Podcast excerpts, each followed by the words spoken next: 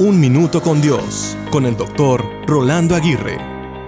Me llama la atención la frase que dice, la manera más rápida de terminar algo es comenzar a hacerlo. Esta es una gran realidad. Hay tareas que pensamos realizar, que planeamos hacer y tenemos todas las intenciones de completarlas. Sin embargo, parece ser que la desidia, las ocupaciones o el temor se anteponen para que no comencemos y mucho menos para que las terminemos. Terminar lo que empezamos es un acto de fidelidad y de responsabilidad.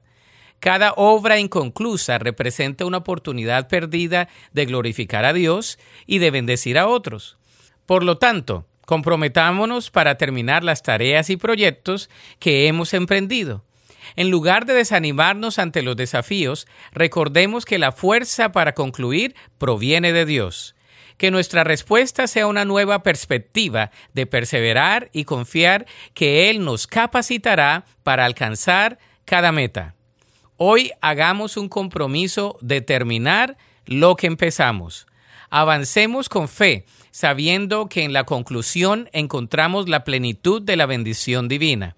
Solo así, nuestras vidas reflejarán la fidelidad y la satisfacción que provienen de terminar con excelencia aquello que Dios nos ha encomendado. La Biblia dice en Eclesiastés 7, 8 y 9, más vale terminar algo que empezarlo, más vale la paciencia que el orgullo.